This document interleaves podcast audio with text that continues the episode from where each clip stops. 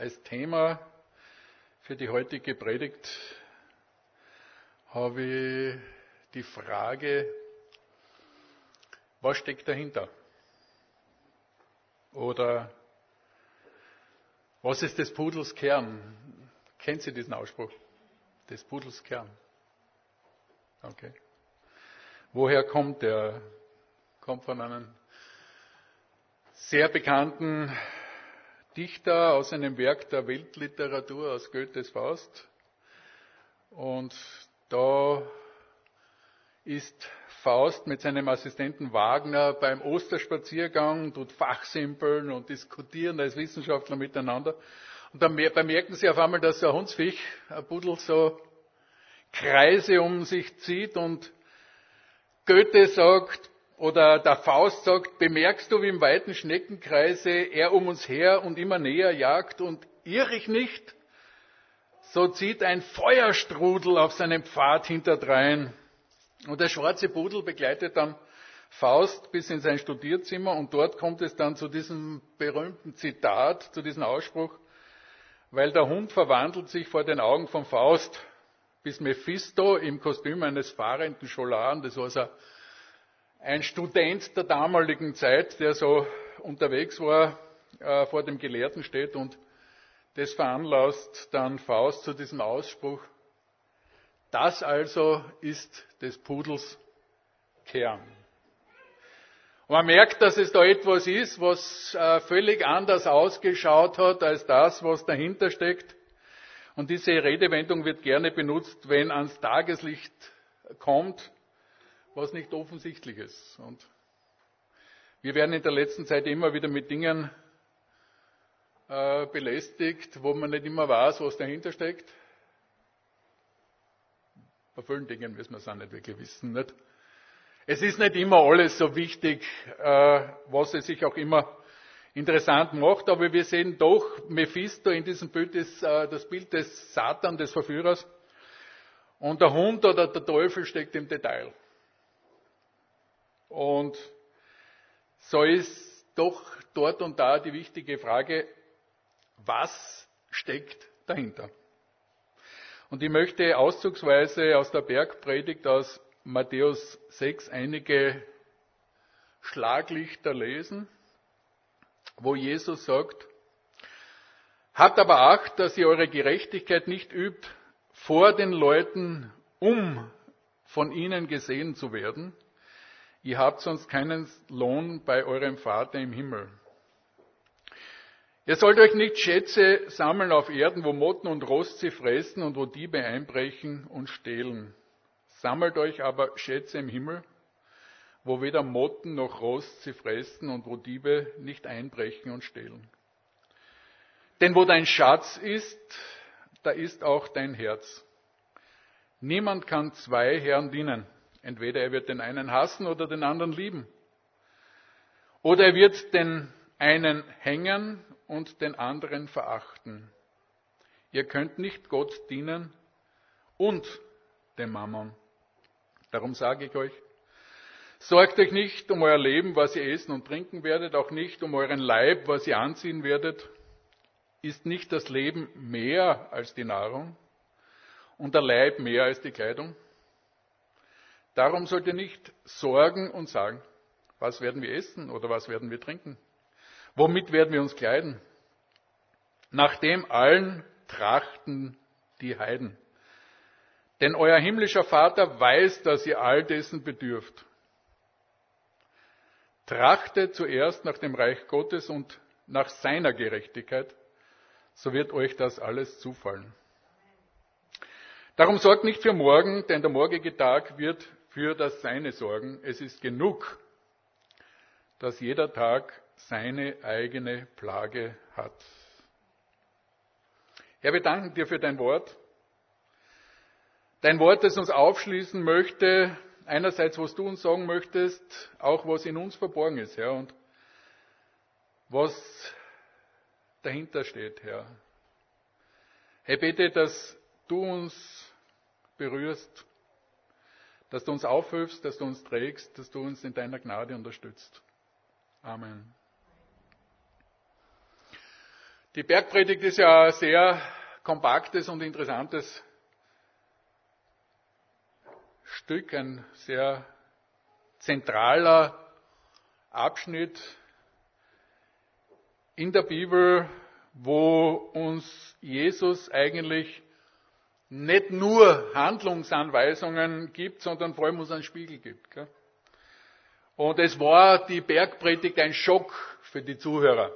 Also sie war schockierend, weil sie eigentlich das, was schon im Gesetz des Mose drinnen gestanden ist, an die Spitze treibt, hinter die Kulissen des Menschen schaut und sagt, was dahinter steckt und uns praktisch wirklich in die Verzweiflung treiben kann, wenn wir denn über uns selber oder uns selbst bewusst sind und merken, was in uns manchmal drinnen steckt. Und ich möchte gleich vorausschicken, dass äh, wir aus eigener Kraft scheitern müssen, weil wir erlösungsbedürftig sind und bleiben. Und weil es seine Gnade ist, dass wir es hören können, es seine Gnade ist, dass wir es erkennen können und es ist seine Gnade, dass wir es leben können. Wir brauchen seine Hilfe. Aber mit ihm können wir es. Die gute Nachricht ist, dass es mit ihm geht. Anders wäre es ja eine Katastrophe, weil dann könnten wir uns ja losmachen und sagen, okay, und das versuchen ja manche, nehmen wir jetzt die Bergpredigt her und dann brauchen wir keinen Jesus mehr. Gell? Das wäre ja der autonome Mensch. Nicht? Es ist manchmal dieser Irrtum, dass man glaubt, jetzt habe ich es und jetzt weiß ich es eh. Ist es nicht. Sondern wir dürfen mit Paulus sagen, aus Gnaden bin ich, was ich bin. Und das darf uns entspannen. Das darf uns äh, wirklich locker machen und darf uns immer wieder sagen, wir dürfen zum Herrn hinkommen und dürfen es uns offenbaren lassen. Was steckt dahinter? Was ist in meinem Inneren drinnen? Was treibt mir an? Was sind meine Motive? Wonach trachte ich? Und das ist mitten in unser Leben reingestrickt. Das ist mitten reingestrickt, wo wir sind und was wir tun jeden Tag und im Alltag und in diesem Text in der Bergpredigt, vor allem im Kapitel 6, stehen wir oft, sehen wir oft diese Wörter um zu. Um zu gibt das Ziel an, wozu die Tätigkeit eigentlich gedacht ist. Jesus beschreibt einige Verhaltensweisen und zeigt, was eigentlich dann dahinter liegt und die eine der stärksten Motoren ist die Suche nach Anerkennung. Wir brauchen nur in uns selber äh, hineinschauen, dass Anerkennung ein ganz ein starker Motor ist, der uns antreibt, aber der uns auch fair führen möchte immer wieder. Anerkennung bei Menschen, Anerkennung beim Vorgesetzten, Anerkennung bei den Eltern, Anerkennung bei den Freunden, Anerkennung äh, rundherum. Und so beschreibt es Jesus im Kontext vom Almosen geben, Spenden im sozialen Engagement, bei Gebet und Fasten, um durch scheinbare Heiligkeit Anerkennung zu bekommen. Und es ist sicher ein Begriff, der dem Christentum abempfunden ist, wenn man von Scheinheiligkeit spricht, oder? Ja, Heiligkeit war ja ohne Christentum kein Begriff, nicht? sondern der Begriff kommt ja erst aus dem Christentum raus und dann wissen wir, wo über Scheinheiligkeit ist. Nicht? Das heißt, genau das, wovon Jesus spricht, nämlich, dass man vordergründig einen ethisch hochstehenden Zweck verfolgt, aber der Hintergedanke immer wieder ist, worum geht es? Um diese Anerkennung, um vor anderen Menschen etwas zu gelten. Und dabei geht es zunächst um ganz normale Bedürfnisse oder die Deckung dieser Bedürfnisse. Was wir alle brauchen, was uns motiviert, wonach wir trachten. Und die Forschung hat sich damit sehr stark auseinandergesetzt. Was treibt den Menschen an? Was braucht er? Wie funktioniert er? Und der amerikanische Psychologe, Psychologe Abraham Maslow 1908 äh, bis 1970 hat vereinfacht versucht, die menschlichen Bedürfnisse und Motivationen in eine Ordnung zu bringen und zu schauen in einer hierarchischen Struktur, wie tickt denn der Mensch? Und er beschreibt ein Stück weit Schöpfungsordnung. Es ist ganz einfach eine Beschreibung von Gegebenheiten, in denen wir feststellen und auch immer wieder beobachten können, dass, die, dass der Mensch unter bestimmten Voraussetzungen so funktioniert. Das ist Forschung. Man beobachtet die Natur und beschreibt sie. Dort, wo der Irrtum kommen kann, ist dann, wenn man versucht, das dann zu deuten nicht? und vielleicht zu wenig Informationen hat oder nicht die richtigen Informationen hat. Nicht? Und da haben wir auch, und darum nehme ich Maslow auch her, weil er einer der Begründer der modernen äh, humanistischen Psychologie ist und vieles, was wir heute erleben an Erziehungsfehlschlägen, äh, äh, kommen von Maslow her. Das heißt, die Antiautoritäre Erziehung gründet sich auf das humanistische Menschenbild, das sagt, der Mensch ist einmal von Grund auf gut. Das steckt hinter dem Humanismus. Du musst die Kinder nur so frei aufwachsen lassen, wenn du das tust, dann werden sie gut. Und alles, was wir an Gewalt und Problemen und Kriegen in der Welt haben, kommt dort heraus, dass wir den Menschen frustrieren, sagt Maslow. Leider muss man feststellen, die Bibel sagt was anderes. Die Bibel sagt, dass der Mensch ein gefallenes Wesen ist, dass er Sünder ist, dass er Rebell ist. Und wir stellen dann fest, wenn du den Menschen so wachsen lässt, dann ist er halt so wie ein Baum, der treibt in alle Richtungen. Wassertriebe jede Menge, brauchst nur einen Obstbaum äh, unwachsen un, un, lassen, dann sind lauf, lauter Triebe und keine gescheiten Früchte drauf, vielleicht so kleine Knädel. Es ist leider so, dass wir auch bei den äh, Bäumen den Kronenerziehungsschnitt kennen, der dem Baum die richtige brauchbare Form äh, bringt und der gelernte äh, Gärtner sagt, durch einen Baum muss du einen Hut durchschmeißen können, nicht? Wenn zu viele Äste sind, saugen sie zu viel Wasser weg und damit wird nichts Gescheites. Nicht? Und leider ist es so auch beim Menschen, oft in viel dramatischer Art und Weise, wenn wir denn diese Grenzen nicht setzen, die Regeln nicht geben, sie nicht einfordern, dann haben wir dieses Problem. Das kommt doch auf Maslow zurück. Auch wenn er in seiner Bedürfnispyramide das, was wie der Mensch tickt, über einige Strecken recht gut beschrieben hat. Und so beschreibt er physiologische Bedürfnisse, was der Mensch zum Leben zunächst braucht. Trinken, Nahrung, Schlaf, Wärme. Du kannst vielleicht drei Tage ohne Trinken, 30 bis 40 Tage ohne Nahrung, zwei, drei, vier Tage ohne Schlaf. Ohne Wärme ist es auch bald aus. Und wenn diese Bedürfnisse nicht gedeckt sind, dann springen die nächsten gar nicht an. Die nächsten Sicherheitsbedürfnisse wie materielle Sicherheit, Wohnen, Arbeit oder das nächste soziale Bedürfnisse, Liebe, Familie, Freundschaft, Gruppenzugehörigkeit, Individualbedürfnisse wie Anerkennung, Geltung, Statung, Macht, Lob, positive Beachtung. Dann drüber die Selbstverwirklichung, Entfaltung der Persönlichkeit und Zuletzt hat Maslow ziemlich knapp vor seinem Tod 1970 dann in diese Bedürfnispyramide die Transzendenz reingeschrieben, nämlich die Suche nach etwas Höherem, etwas, was außerhalb des Daseins liegt, beschrieben. Ich muss ihm da widersprechen, bereits ganz unten, wenn du ganz durstig bist, wenn du ganz hungrig bist, wenn du an die Grenze des Todes kommst, bist du schon bei der Transzendenz, weil dann passiert es den meisten, dass sie ganz einfach aufblicken und sagen, pff, wo kann denn meine Hilfe herkommen? Nicht? Aber er beschreibt es ganz einfach einmal so. Wir merken aber, und da beschreibt er eben Schöpfungsordnung, dass es um die Deckung dieser prinzipiell einmal normalen Bedürfnisse geht. Und dann ist die Frage, wie decke ich sie? Und die Bergpredigt spricht über diese Bedürfnisdeckung. Und der natürliche Mensch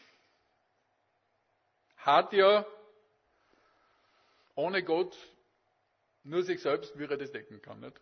Und einen Helfer dazu, der von der anderen Seite kommt, Mama. Der ihm gute Vorschläge gibt, wie er das dann besser decken könnte. Nicht? Wir haben von ihm heute schon einmal gehört, des Pudels Kern. die Frage nach den Grundbedürfnissen. Und so ist es eben mit dem höheren Bedürfnis, dass wenn ich am Verdursten bin, kümmert mich die Wohnung nicht. Wenn ich keinen Ort zum Wohnen habe, dann brauche ich kein Theater und keinen Kunstgenuss. Also wir sehen. Und ich habe auch für mich selber erlebt, wenn diese Grundbedürfnisse äh, zum Schreien anfangen, merkst wirklich, ähm, da kümmert dich wirklich nichts anderes. Ich bin als Soldat im Winter bei militärischen Übungen äh, vor allem tagelang in der Kälte draußen gewesen und da hast du eigentlich nur Sehnsucht nach Wärme. Gell? Einmal eine warme Dusche. Und wir haben dann so zwischendurch sind wir in der Nacht so bei den Häusern vorbeigegangen und da hast du gesehen, die Lichter drinnen brennen nicht. Und dann haben wir die Geräusche nach einer, nach einer Dusche nachgemacht, nach einer warmen nicht. Wirklich, da und dann, dass du endlich in deinen Schlafsack rein kannst, nicht? Und ich hab, ich, mein Problem war immer, äh, dass äh, so nach einer Stunde meine Körpertemperatur gefallen ist im Schlafsack. Gell? Also dann bin ich, ich bin immer genau eine Stunde, nach einer Stunde wach geworden. Ich habe nie eine Wache verschlafen, gell? nur deswegen, weil ich automatisch munter geworden bin. Und weil es so kalt war, da bin ich auf und dann bin ich gesprintet einmal am Stand. So fünf Minuten, bis die Heizung wieder angesprungen ist, dann bin ich wieder umgefallen. Und so ich das halt dann gemacht. Gell? Aber das, das warme Bad, diese Sehnsucht nach Wärme, diese Sehnsucht nach. Oder wenn du nichts zum Essen hast, ich habe da so ein Krümel trockenes Brot im Hosensack gehabt und ich kann euch eins sagen, am nächsten Tag dieses, wie das Brot auf der Zunge zergangen ist, wie, das, wie langsam ich das da gekaut habe. Und dann war ich nach 24 Stunden bin ich in Island angekommen und bin draußen gestanden mit meinem großen Gepäck und habe nicht gewusst, wo ich meinen Kopf hinlegen soll. Nicht? Das hat mich gestresst. Da habe ich einmal geschaut und gesagt, du Trautl, was machst du denn da? Nicht? Und ich war so froh, wie ich dann meinen Platz gefunden habe. Wir haben dort eine große äh, Sporthalle gehabt, wo unser ganzes Kontingent dann reingezogen ist. Dort habe ich dann einen Platz gekriegt, da habe ich meinen Rucksack hingestellt, dort habe ich meine Matte aufgebreitet Dort habe ich meine Decke hingelegt und dann war ich zu Hause. Nicht? Also ich habe, zum Essen habe ich gehabt, zum Trinken habe ich gehabt, warm war es dann auch schon, aber das nächste Bedürfnis war ganz einfach dort zu wohnen. Nicht? Und wie ich dann gewusst habe, jetzt habe ich dort meinen Platz, da kann ich jetzt sein, war ich rundherum zufrieden. Was sagt Jesus? Der Vater weiß, dass ihr das braucht. Okay? Der Vater weiß, dass ihr das braucht, diese Bedürfnisse, die da sind, und er weiß das ganz detailliert und er zeigt uns das eigentlich, wenn wir die Augen aufmachen. Und Markus hat in einer der letzten Predigten ja gesehen, wo wir Gott da sehen können in der Natur, wie er die Tiere ernährt, dass sie das richtige Futter haben, dass sie die richtige Menge haben, dass sie es zur richtigen Zeit haben. Manchmal beobachte ich bei uns einen jagenden Falken, der so kleine Säugetiere, Vögel, Reptilien, Amphibien, größere Insekten jagt, da steigt er auf, dann steht er oben und dann schießt er oben.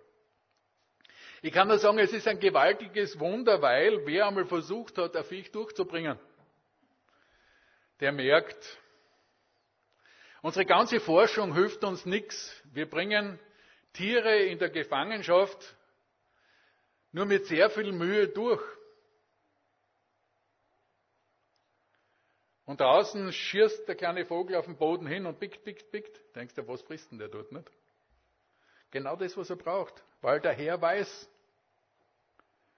Der Herr weiß, was wir brauchen. Und der Herr weiß auch viel besser, was du und ich brauchen.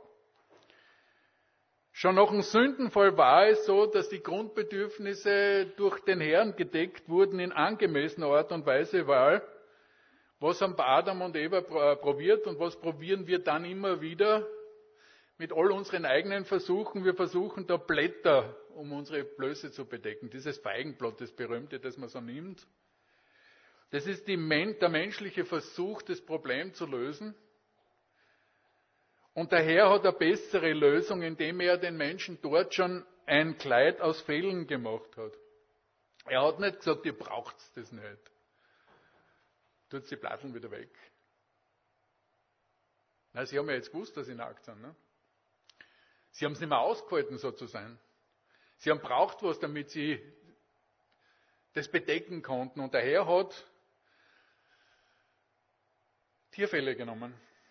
Es haben Tiere sterben müssen für die Sünde des Menschen, damit sie die Blöße des Menschen bedecken. Ist schon eine bedenkliche Sache, wenn man Da war der Tod schon da für den Menschen.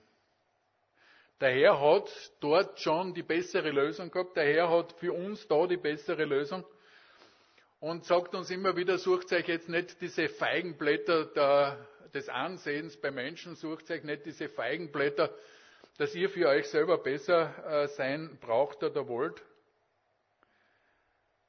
Weil der Herr braucht, weiß, dass wir das brauchen, nicht? Und es geht auch nichts um eine gesunde Anerkennung. Es ist schon gut, wenn einer kommt und die lobt und sagt, das hast du gut gemacht, oder? Und da braucht man nicht so heilig sein, dass man sagt, boah, das war alles der Herr. Sicher war es. Schon. Der Herr hat dir die Talente gegeben. Der Herr hat dir die Gaben gegeben. Aber du darfst ganz einfach Danke sagen. Du darfst dich freuen. Super. Freut mich. Ich habe dieses Talent. Ich bin ein Beschenkter, ja. Aber ich darf mich freuen, wenn mir einer Anerkennung gibt. Ich merke unter Christen manchmal, dass wir auch mit Anerkennung manchmal so ein Problem haben, gell? Dass sagen, wenn einer sagt, okay, das hast du gut gemacht. Darfst du dich freuen? Darfst es genießen? Jemand hat einmal gesagt, wenn dir Lob in der Gemeinde zuteil wird, gell, dann sei sicher, wenn die Leute dich so kennen würden, wie sie dich kennen, dann würden sie das Lob einem anderen geben. Gell? Aber dann bleib ruhig stehen und genieße es einmal. Ja, wir sind Beschenkte. Was ist das Problem? Das, immer das Problem ist, wo und wie wir etwas suchen, auf was wir uns verlassen, auf welches Fundament wir bauen. Und ich habe schon gesagt, der Mensch ohne Gott hat eine berechtigte Zukunft, Angst und ist eigentlich wirklich dem blinden Schicksal ausgeliefert. Ohne Gott bist du wirklich arm dran. Es wird ja verdrängt und man versucht eben durch diese Krücken und Ersatzhilfe äh, das zu lösen. Und es sind eben die Lösungen, die nicht für Gottes Kinder da sind. Darum will Gott uns sagen, dass es einen besseren Weg gibt. Wir brauchen diese Krücken nimmer. Okay? Es geht um Krücken, die wir da drinnen haben. Dieses Ansehen bei Menschen ist eine Krücke, auf das wir uns stützen wollen, aber die wir nicht brauchen dass wir die Gerechtigkeit und Sicherheit beim Menschen nicht brauchen, vor Menschen etwas gelten wollen. Ehre und Gerechtigkeit beim Menschen suchen. Es findet statt, wenn es mit dem Herrn geht, okay? Du wirst geschätzt werden, wenn du dem Herrn von ganzem Herzen dienst. Sie werden deine Loyalität, sie werden deine Aufrichtigkeit, sie werden deine äh, Integrität schätzen und manchmal hassen. Weil ja eine Nachfolge Gottes durch den Heiligen Geist immer wieder sticht und sagt, hey, da ist was, das ist voll okay. Aber der kann ja nie besser sein als du. Da hat's irgend, da muss was haben, da irgendwas muss da nicht stimmen. Ne? Aber der Heilige Geist sagt, hey, das, das ist richtig. Und da ist ein Konflikt, der manchmal da ist. Gell?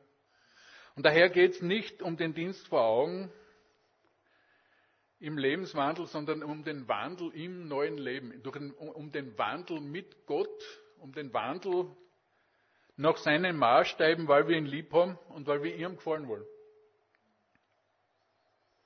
Und da sehen wir schon, was im Satz drinnen ist, äh, dann wird euch das alles zufallen.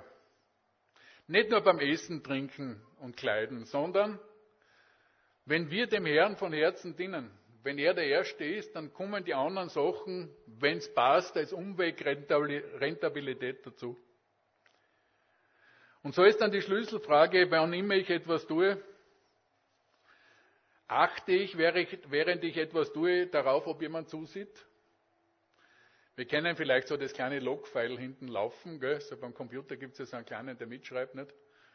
Wenn wir was tun, sind wir uns schon manchmal bewusst, was in unserem Umfeld los ist, oder? merken wir, ob der Vorgesetzte zuschaut oder nicht. Gell? Und schon der kleine Maxi spürt es und dann sagen wir immer, er produziert sie nicht. Er macht das seinen Kasperl nicht. Er versucht, beobachtet jetzt einmal Kinder, wenn sie sie produzieren. Die wollen ja, die wollen ja Aufmerksamkeit haben. Äh, ich glaube, dass das in uns drinnen ist, ganz einfach. Äh, und da kommt uns manchmal dann die alte Natur oder der Feind daher und möchte uns da so herausfordern und sagen, hey, schau, er schaut jetzt zu. Trauen der Schrauben ein bisschen. Oder dass wir entspannt natürlich bleiben können. Gell? Also dass wir dem Herrn nachfolgen und in allen Situationen entspannt wir selber natürlich bleiben können, nichts aufsetzen müssen. Der Sänger Max Rabe singt, ich bin so gut, wenn keiner guckt. Schaut niemand zu, bin ich grandios, ein wahrer Meister vor dem Herrn. Sie hätten mich echt gern. Guckt einer, ist mit mir nichts los. er dreht die ganze Geschichte ein bisschen um, nicht? Und will sagen, eigentlich bin ich ja sowieso der Superhero. Das ist nur, weil er nicht zuschaut, nicht? Aber der Herr mich hat das umgekehrt sagt, wir dürfen gut sein, ohne dass einer schaut, nicht? Gerade dann, wenn keiner schaut, der himmlische Papa schaut eh, der sieht das eh, gell? Aber wir sehen auch in dem Lied diese Not ein bisschen drinnen, gell? Ihr hättet mich echt gern. Das Problem ist, ich möchte ja gern gehabt haben, aber wenn ich die ganze Zeit alles runterlasse, wenn ich ein bisschen ein Pechvogel bin und vielleicht auch wirklich nervös, und ihr kennt ja alle den Vorführeffekt. Du willst was herzagen und alles geht schief, nicht? ähm, dann äh, haben wir die Freiheit, dass es vor dem Herrn so sein darf. Du darfst vor dem Herrn einmal versagen. Darfst du versagen? Gerade äh, in unserer perfektionistischen Zeit ist Fehlermanagement ein echtes Problem. Und dann ist es vielleicht auch noch bedingt durch die Prägungen im Elternhaus oder auch durch die Nation. Es gibt da echt perfektionistische Ansätze. Ich weiß es vom Militär wo du keinen Fehler machen darfst. Was machst du dann? Dann spiegelst du es fort und das liegen, damit du deine Blöße nicht herzeigen musst. Gell? Aber Fehlermanagement ist etwas, womit wir wirklich zum Herrn kommen dürfen. Das befreit, oder? Dass wir Fehler machen dürfen, dass wir voreinander Fehler machen dürfen. Dass wir uns auch angemessen das gegenseitig sagen dürfen.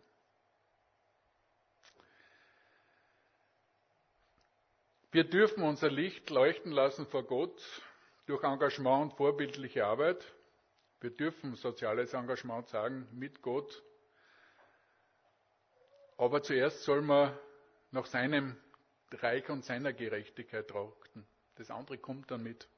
Also wir, ja, muss auf die Uhr schauen, soll ja nicht lang sein, gell?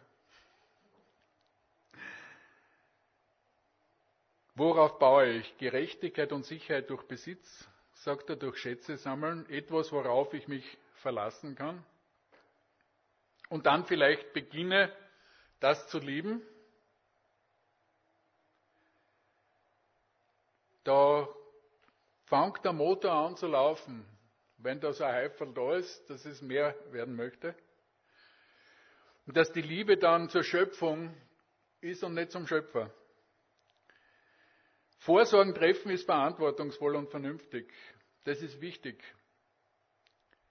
Vorsorgen. Das, was vor der Sorge kommt.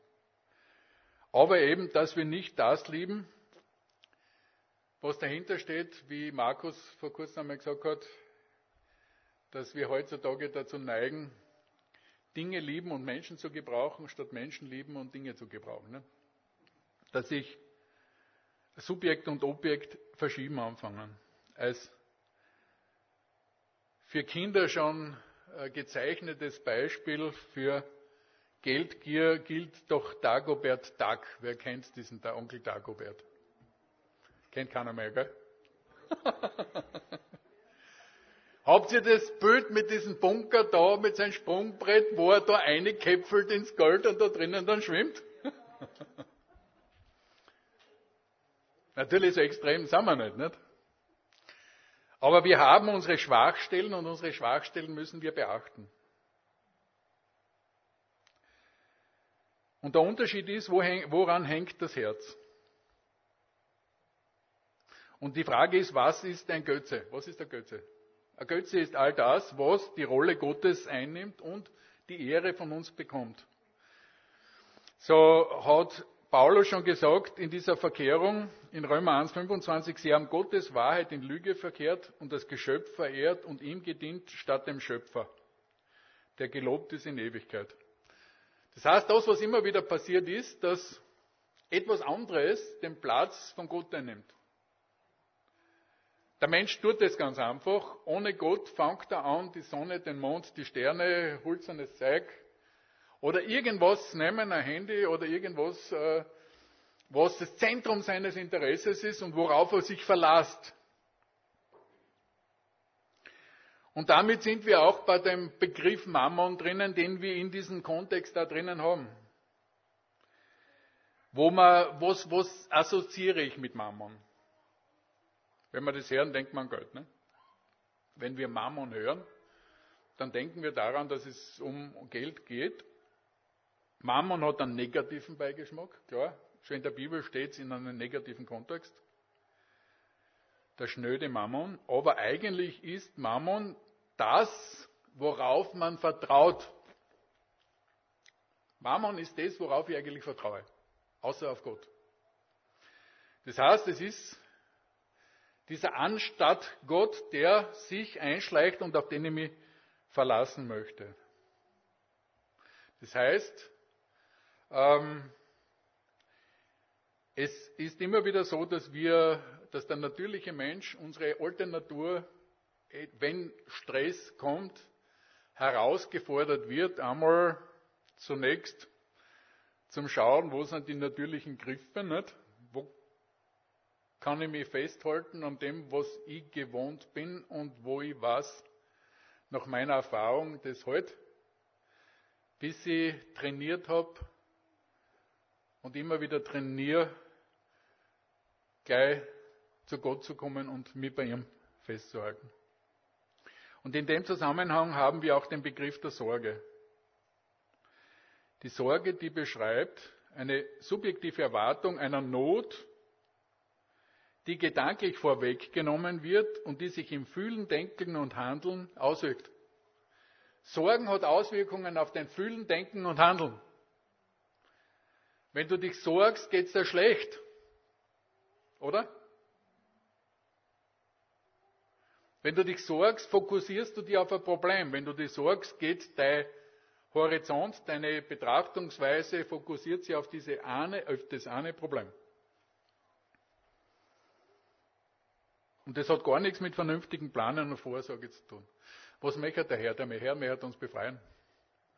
Er möchte, dass wir einen weiten Fokus haben. Er möchte, dass wir uns entspannen. Er möchte uns sagen, sorgt euch nicht.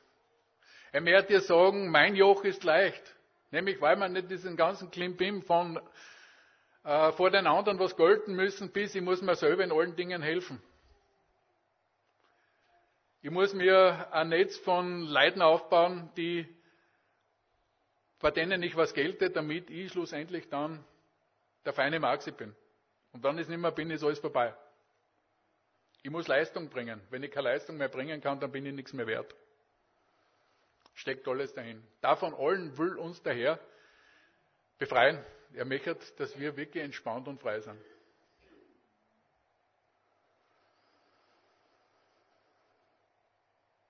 Trachtet zuerst nach Gottes Reich und seiner Gerechtigkeit, so wird euch das alles zufallen. Ein kurzer Satz, den wir uns so richtig einprägen dürfen. Weil der so am Ende dieses Abschnitts steht und der das entsprechend zusammenfasst. Und so sagt Jesus, Gott will die versorgen. Gott hat einen vollkommenen Weg. Er will dir tragen und helfen und du darfst mit all seinen, mit deinen Problemen zuerst zu ihm kommen. Und so dürfen wir uns die Fragen stellen, warum tue ich was? Was möchte ich wirklich? Möchte ich vor jemandem etwas gelten oder vor wem? Wer soll die Ehre bekommen? Wo ist mein Herz? Der Psalmist sagt, und da werde ich schon zum Schluss kommen, im Psalm 139, 23 sagt David, Erforsche mich Gott und erkenne mein Herz, prüfe mich und erkenne, wie ich es meine, und sieh, ob ich auf bösen Wege bin und leite mich auf ewigen Pfad. Ist das nicht wunderbar? Der Psalmist traut sich selber nicht zu, dass er es weiß. Aber er kommt zu dem, der ihm das Herz offenbaren kann, der ihn anspricht und sagt, hey, da hat's noch was. Da hast du noch Schwachstelle, aber mit mir kannst du das besiegen. Trachte zuerst nach dem Reich Gottes und nach seiner Gerechtigkeit, so wird euch das alles zufallen. Ich werde beten. Jesus, ich danke dir, dass dein Anliegen ist, dass wir unsere eigenen Lasten ablegen und vor allem in unseren alltäglichen Gewohnheiten, wo wir Nöte haben, wo wir Bedürfnisse zu decken haben, dass wir lernen, immer wieder uns uneingeschränkt auf dich zu verlassen. Dass wir dich als den anerkennen, der du bist, der Geber aller guten Gaben und dass du alle Fesseln und alle Gebundenheiten frei machen möchtest, wo wir abhängig sind von Anerkennung, wo wir abhängig sind von eigener Leistung, wo wir abhängig sind von eigenen Fundamenten, wo wir abhängig sind von unseren eigenen Wünschen her. Dass du uns frei machen möchtest, dir entspannt zu dienen und in deiner Gegenwart froh zu sein, wie dein Wort uns sagt, Friede, Freude und Gerechtigkeit im Heiligen Geist. Herr, darum bete ich für jeden Einzelnen von uns. Amen.